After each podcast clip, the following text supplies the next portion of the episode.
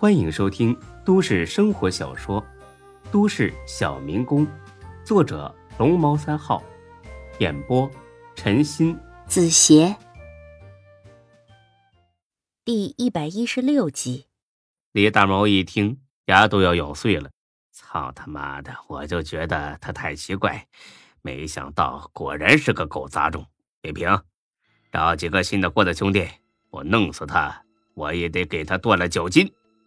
和李大毛的愤怒不同，于莎莎心里更多的是高兴。为什么呢？因为李大毛在孙志身上一次次被涮、赔钱、丢面子，但是于莎莎在孙志身上恰恰相反，她是赚了很多钱、很多奢侈品，除此之外，还在床上爽得起飞。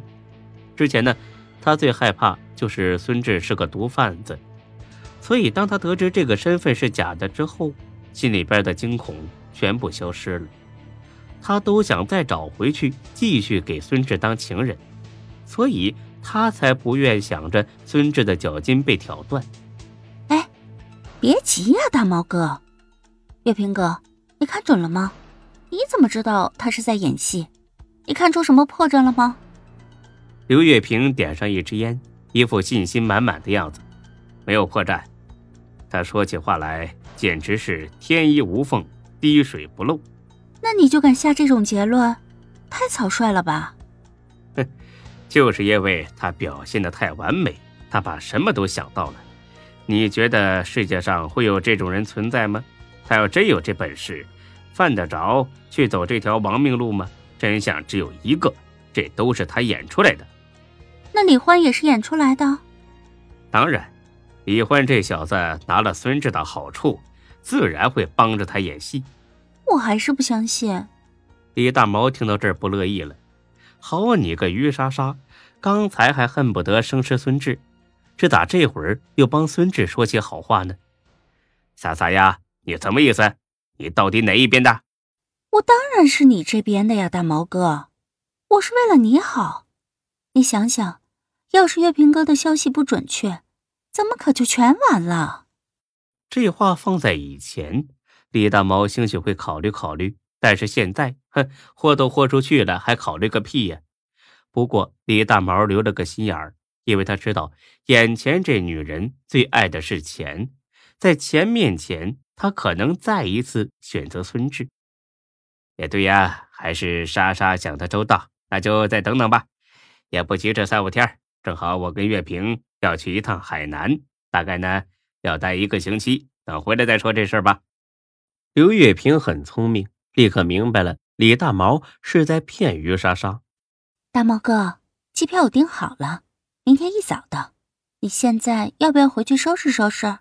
行啊，莎莎，这几天你自己小心点啊，别让孙志发现了。于莎莎不知道自己被套路，傻乎乎的答应了。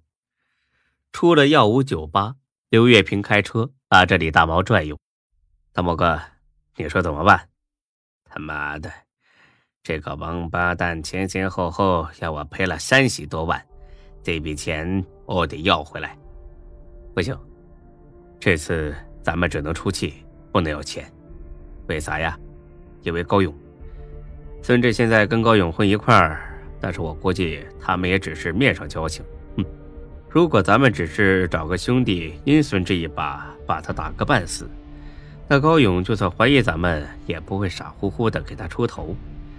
但如果咱们直截了当的找孙志要钱，那高勇就不能坐视不理。李大毛一想，确实是这么个道理。但是呢，他心里咽不下这口气，该打得打，该要的钱他也得要。那这钱就白瞎啦，三十多万呐，那在咱们老家都能盖上一套很好的房子了。钱当然得要啊，但是得找个合适的机会。你瞧着吧，大毛哥，高勇早晚也得知道孙志只是个毛孩子，到时候他就会把孙志一脚踢开。到那个时候，咱们再去要钱也不晚。李大毛并不满足于这样的打算，但是除此之外别无他法，也只能答应。那行，你这几天呢，什么都别干了。摸清楚孙志的出行规律，然后多找几个兄弟，直接给他剪条胳膊。放心吧，大毛哥，我一定让他知道什么叫后悔。本集播讲完毕，谢谢您的收听，欢迎关注主播更多作品。